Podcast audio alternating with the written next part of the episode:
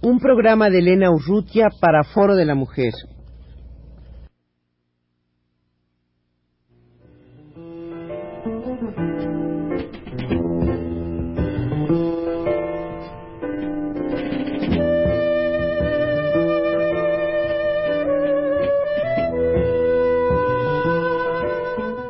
Foro de la Mujer.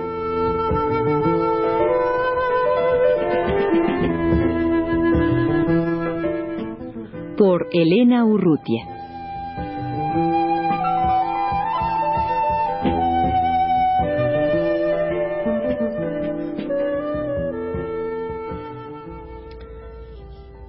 La socióloga chicana Julia Curry Ah, vino a México para participar en el seminario de programas de estudios sobre la mujer, con especial referencia al desarrollo de cursos y libros de texto organizado por el Programa Interdisciplinario de Estudios de la Mujer del Colegio de México.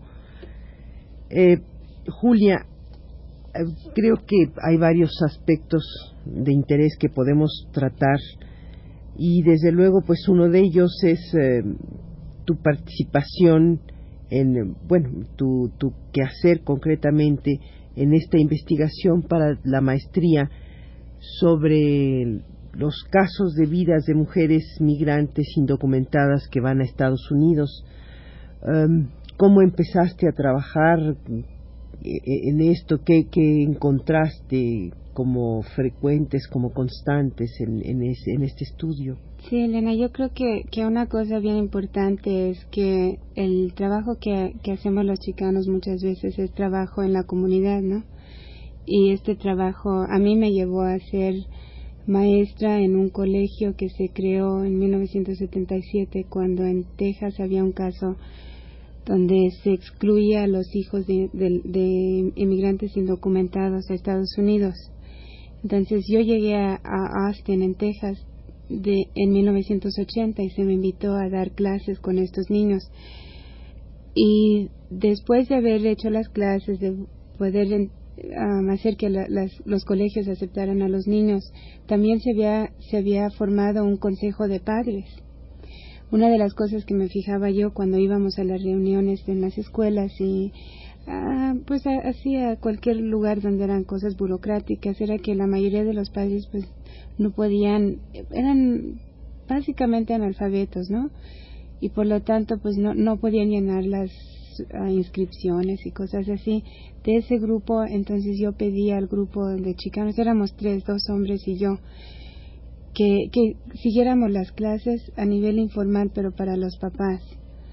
Entonces yo conocí a la mayoría de las mujeres a las cuales después entrevisté para mi tesis de maestría dándoles clases de, básicamente no era únicamente alfabetización, sino que también les dábamos como una, un tipo de inglés, digamos que funcional, ¿no?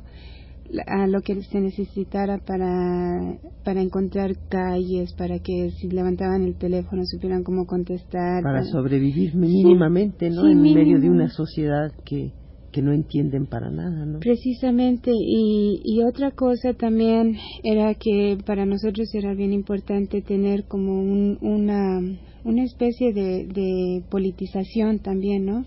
Que se dieran cuenta que, que habían asociaciones de chicanos particularmente, pero también de otros grupos progresistas que, que estarían ayudándolos que no se sintieran en la forma pues oprimida en la, en la realidad que viven. De esas mujeres entonces yo pues las fui conociendo y, y después decidí que ese era un, tema muy importante no ver las mujeres que cómo era que habían decidido irse a los Estados Unidos. Se, yo yo entonces empecé a pensar que, que si las, las teorías de migración básicamente cubren o dicen más bien que la inmigración es, es producto de la economía. Sí, de hecho, yo creo, estoy de acuerdo. Sin embargo, creo que ya ahora se ha creado una cultura de migración también. Y esa cultura de migración es parte de, la vivencia, de la realidad cotidiana de, mucha gente, inclusive de las mujeres. Como tú sabes, la literatura sobre la inmigración es básicamente enfocada en los hombres y, y bueno, uno sabe cuando las conoce que sí hay muchas mujeres. Además, el papel de estas mujeres es como en todas en, cualquier otra circunstancia es fundamental pero en este caso muy particular puesto que, que yo creo que debe ser determinante en, en, esa asimilación o en esa sobrevivencia que tiene toda la familia en un medio tan ajeno, tan hostil, ¿no? Sí, fíjate que sí, una de las cosas que hice fue dividir el grupo de mujeres. Yo entrevisté a 69 mujeres en total. Hice como trabajo de campo por un año y medio con ellas, viviendo con ellas, hablando y todo lo demás, ¿no? Además de mis entrevistas largas. Y lo que hice después fue dividirlas porque tenía algunas que habían emigrado como solteras, muchas de ellas muchachas muy jóvenes, luego a otras que habían sido casadas, que eran casadas y de hecho era la migración que siempre vemos, si, si existe la mujer es, en la migración es la esposa que va a seguir al hombre con su familia, ¿no? Entonces había un grupo de esos, pero también había otro grupo de, si bien no mamás solteras, porque algunas eran divorciadas o separadas, había también ah, mamás o inmigrantes que habían vivido en, en unión, unión libre. Y lo que hice fue, fue tratar de ver cómo cada un, uno de estos tipos de mujeres había llegado a emigrar y de hecho la, para la, la mujer casada la, la cosa primordial era restablecer la unidad de sus familias. Inclusive había, había algunos casos en los cuales era la primera vez ya habiendo emigrado la mujer con su familia que, que con sus hijos pues que iba a ser un, un conjunto como el del mito de la familia no por fin iban a tener una vida con el papá. Por otro lado, la, la mujer soltera, en la mujer soltera se va y muchas veces llega con parientes o con amigos, ¿verdad? Ah, y ella emigra también por razones vinculadas a la familia, muchas veces ah, porque no hay un hermano mayor a quien mandar, entonces ellas son a las que mandan. Por otro lado, este también pues para, para ayudar a mantener a sus familias, ¿no? a, sus hermanos. Y, y, algo que se me hace bien importante de ese lado es que empiezan a expresar ellas una, una, no una rebeldía hacia el hecho de que tienen que mantener a sus hermanos, sino en un caso me acuerdo que una de las, de las muchachas me decía un día llorando, ¿no? Que, que su mamá estaba embarazada y ella decía, pero ¿por qué si mi papá no los puede mantener? ¿Por qué tiene que seguir teniendo más, no? Lo vivía como una irresponsabilidad de su madre. Julia, Julia, antes de que se nos termine el tiempo, yo quisiera que nos eh, que, que, nos dijeras, que nos hablaras de cómo se ha creado este espacio, esta unidad de la mujer eh, en medio de este grupo político en, en Austin. Bueno, mira, hablamos aquí específicamente de la Asociación Nacional de Estudios Chicanos, ¿sí? Sí. en esta asociación es una asociación de académicos chicanos. una, una cosa que sucedió en 1982 en la conferencia de, en Michigan fue que se formó un grupo de interés particularmente enfocando el tema de la mujer pero lo más importante yo creo fue que por primera vez probablemente en toda la historia de las asociaciones académicas en los Estados Unidos es el hecho de que se enfrenta también el sexismo. Dentro de la asociación misma, dentro de los estudios chicanos, dentro de, de las conferencias e inclusive el número de, de mujeres que participan en la asociación. Entonces las mujeres el grupo de chicanas se formó se formó dentro de la asociación es como un subgrupo y es para hacerse cargo de que de que hayan temas sobre la mujer que se vea el sexismo dentro de los estudios chicanos y que pues que haya un espacio no pero un espacio real. Y una de las formas en que eso se, se hizo fue que en 1984 hubo la conferencia doceava creo en, en Austin y, el título era Voces de la Mujer.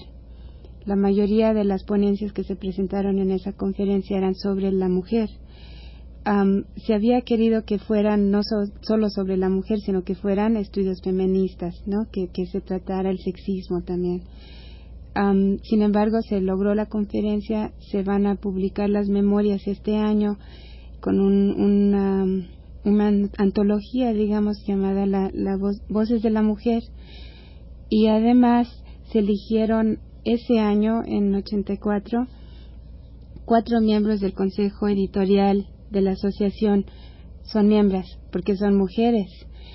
Y, eso creo que es algo bien importante, ha influido mucho en, el hecho de que de que no solamente ya se hizo este, esta antología temática, sino que ya en, en 1985, hace unos meses, en Sacramento tuvimos la última reunión. La mayoría de las ponencias hablaban sobre el género, hablaban sobre sexo, hablaban sobre sexismo. Y eso fue muy bonito. Para mí. Yo creo que también fue algo bien importante para las chicanas que otra vez volvimos a reelegir nuevos miembros de la, del consejo editorial y quedamos entonces otra vez cuatro mujeres, entre ellas Lourdes Argüelles, que es profesora en la Universidad de California en Los Ángeles, Clara Lomas, investigadora de literatura, y yo, Julia Curry y este hay una más y no recuerdo su nombre.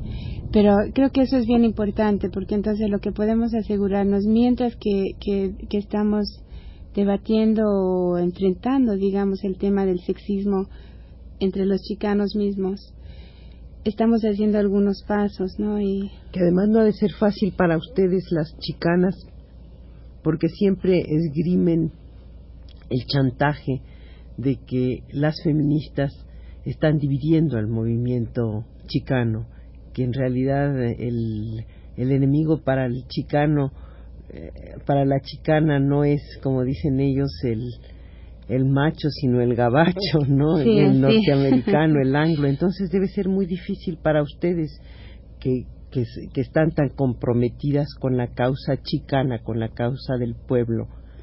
Eh, eh, además llevar sus reivindicaciones feministas, ¿no? Sí, sí, yo creo que eso de hecho y se ha venido formando, ¿no? Un grupo bien sólido de, de, de, chicanas, pero inclusive también de algunos chicanos feministas, ¿no?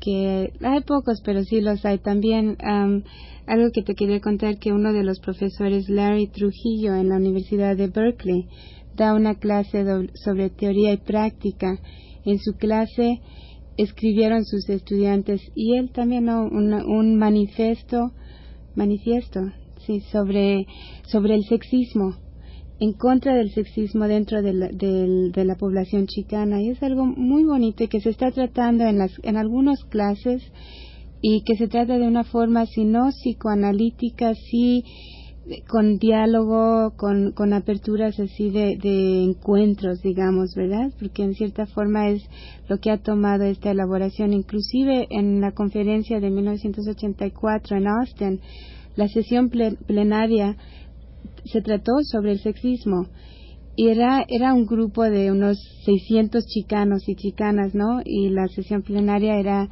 por, dirigida por puras chicanas que estaban presentando ese material. Entonces, ellas pedían ¿no? el, apoyo de los chicanos y sí hubo mucho, también hubo burla, ¿no? Y también hubo los otros que hablaban sobre esta división o si no, aquellas que están haciendo esto por el movimiento, ya se están haciendo como las gringas, ¿no?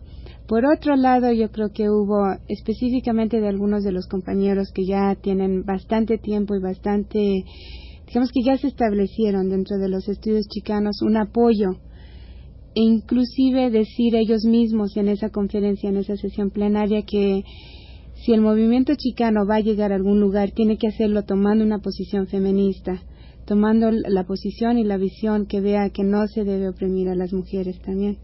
Julia, te agradezco tanto tu presencia en los estudios de Radio UNAM. Desgraciadamente, el tiempo se ha terminado, pero agradecemos a la socióloga chicana Julia Curry su presencia aquí.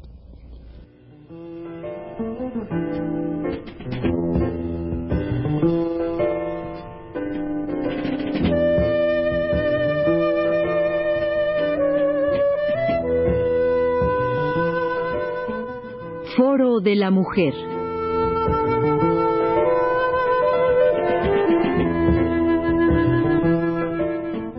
Por Elena Urrutia.